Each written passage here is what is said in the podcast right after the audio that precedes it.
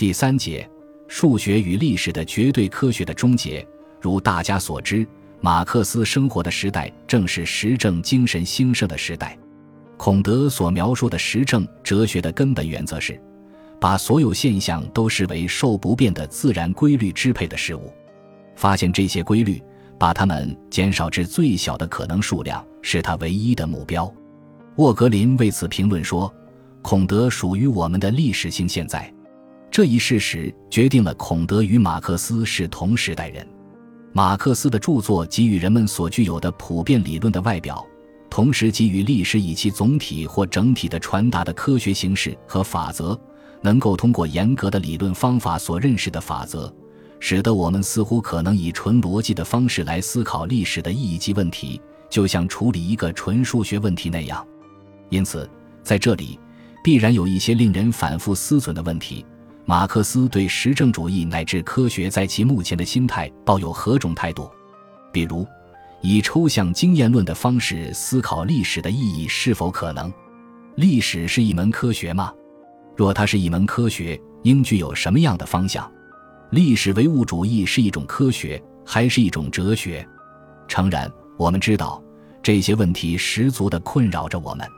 最重要的是。我们知道这些问题是由我们置身其中的现代性危机本身引发的。阿尔都塞曾经坚持认为，马列主义理论包括一种科学和一种哲学。这里，阿尔都塞或许已把继承的在哲学和科学之间建立起的一种既长久又充满奇见的关系中的两个最重要概念区分开来了。对阿尔都塞来说，科学与哲学不同。仅就有无对象而言。哲学之所以不是科学，就在于它没有对象；历史唯物主义之所以是科学，就在于它有对象。与此同时，辩证唯物主义只能建立在具体对象缺场的基础上，这就是说，建立在无的基础上。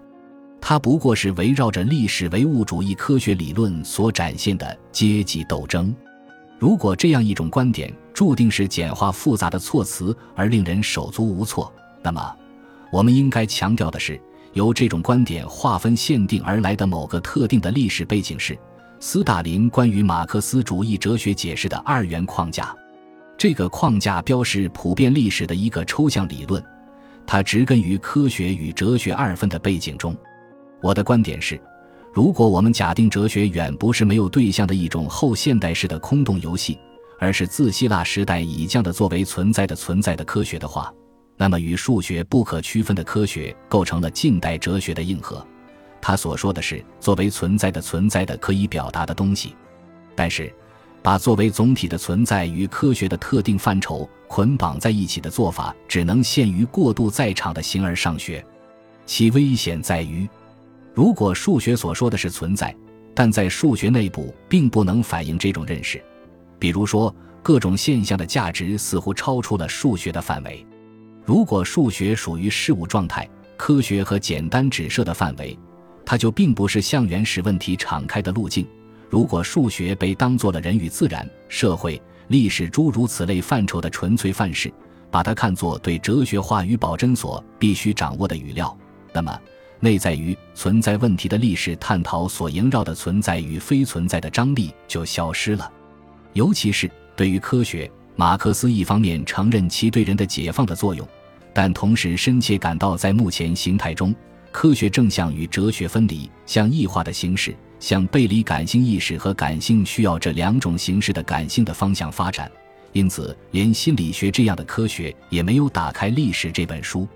在马克思看来，历史是最容易感知的、最容易理解的、内容确实丰富的和真正的科学。无论如何。马克思的实践存在论也是丰富、复杂、无法穷尽的科学，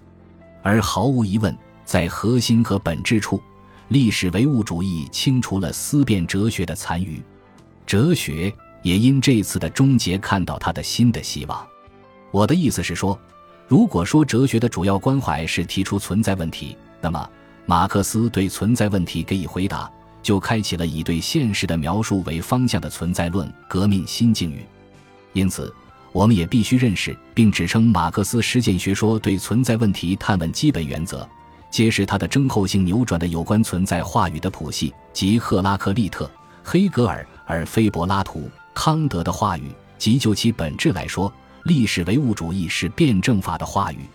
我们相信，当代的历史科学完全归在了马克思名下。我们进而相信，